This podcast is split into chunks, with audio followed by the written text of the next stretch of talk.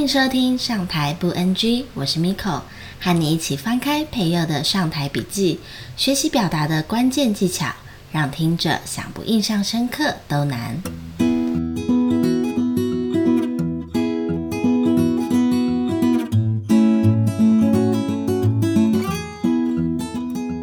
梦如是历史系大三的学生，老师请她下周上课时以秦始皇为主题进行二十分钟的报告。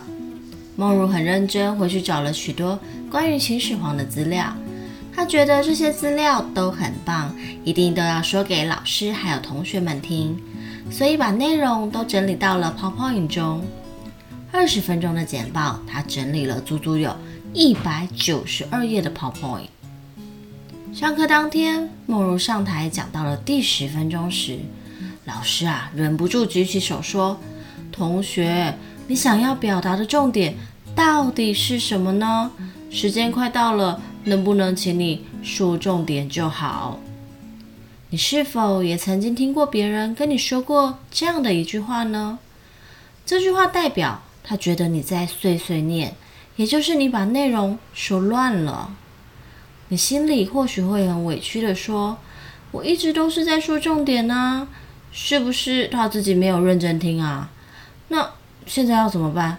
我不知道该如何说下去了啦。如何让对方能听到重点，不会觉得你在碎碎念？这一集啊，我来和你分享三招哦。第一招，先问问自己，关于这个主题，如果我只能用一个字、两个字。三个字，或者不超过十五字的一句话来说明，那会是什么呢？其实梦如整理完所有秦始皇的资料后，不必急着做 PowerPoint，她可以先问自己：关于秦始皇，从我读的那么多资料当中，如果只能用一个字、两个字、三个字，或者一句话来说明，那会是什么呢？梦如想了想。归纳出了四个字：人格扭曲。接着，他开始从自己找来的丰富资料中，找出了能证明秦始皇人格扭曲这一个观点的所有资料。只要把这些资料做成 PPT 就行啦。重新再来一次，梦如上台时是这样说的：关于秦始皇，我会用四个字来形容他，那就是人格扭曲。大家没有听错哦，就是人格扭曲。为什么我会这样说呢？有以下三个事件可以说明。随着梦如接下来的说明，大家开始从梦如的观点认识了人格扭曲的秦始皇。老师也再也不会喊暂停喽，因为梦如说的很清楚，一点都不会乱了。接下来第二招，以这让我感觉到来开头。梦如可以说：“关于秦始皇，我感觉到很矛盾。矛盾一说出口啊，所有的听者就会很好奇，为什么你感觉到很矛盾呢？”接着，梦如就可以以矛盾为重点，进行两个到三个事件的说明，让听者了解秦始皇让人感到矛盾之处。第三招，以这让我想到作为主题。也作为一个开头，梦如可以说：“关于秦始皇，他让我想到一台手机，Nokia 三三一零。”哇，这句话一说完，所有人马上就开始好奇啦。Nokia 三三一零的特色是什么啊？为什么秦始皇会像这只手机呢？引起听者好奇之后，梦如就可以继续说明为什么秦始皇像 Nokia 三三一零。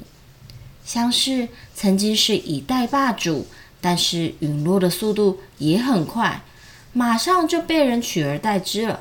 这点非常像。如果我们花费了许多时间、心力准备的内容，却让听众觉得像是在碎碎念，抓不到重点，这是天底下最吃亏的一件事情了。我们既然努力准备了，就要让听众真的能抓到我们想传达的观点。我来整理一下这一集想告诉大家的重点哦。第一招，先问自己，关于这个主题，我如果只能用一个字、两个字、三个字或者不超过十五字的一句话来说明，那会是什么？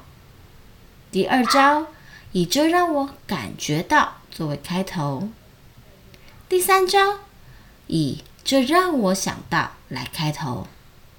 掌握这三招，上台表达再也不会让人觉得是在碎碎念哦。